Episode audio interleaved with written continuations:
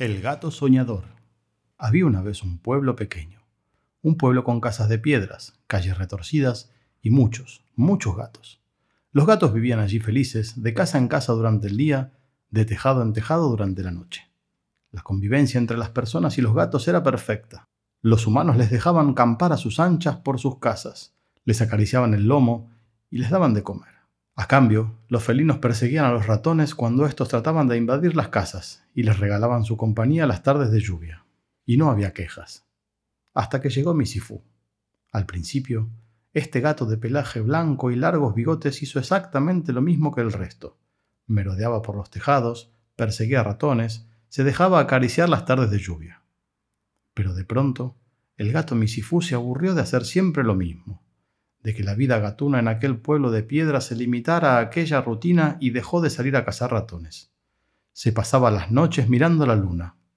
Te vas a quedar tonto de tanto mirarla, le decían sus amigos.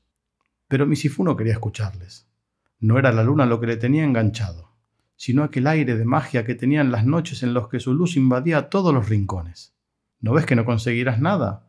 Por más que la mires, la luna nunca bajará a estar contigo. Pero Misifú no quería que la luna bajara a hacerle compañía. Le valía consentir la dulzura con la que impregnaba el cielo cuando brillaba con todo su esplendor. Porque aunque nadie parecía entenderlo, al gato Misifú le gustaba lo que esa luna redonda y plateada le hacía sentir, lo que le hacía pensar, lo que le hacía soñar. Mira la luna. Es grande, brillante y está tan lejos. ¿No podremos llegar nosotros ahí donde está ella? ¿No podremos salir de aquí? ¿Ir más allá? preguntaba Misifú a su amiga Ranina. Ranina se estiraba con elegancia y le lanzaba un gruñido. Hay que ver, Misifú. ¿Cuántos pájaros tienes en la cabeza? Pero Misifú no tenía pájaros, sino sueños, muchos, y quería cumplirlos todos.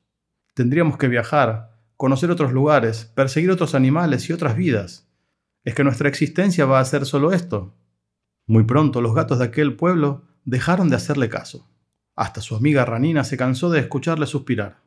Tal vez por eso, tal vez porque la luna le dio la clave. El gato Misifú desapareció un día de aquel pueblo de piedra.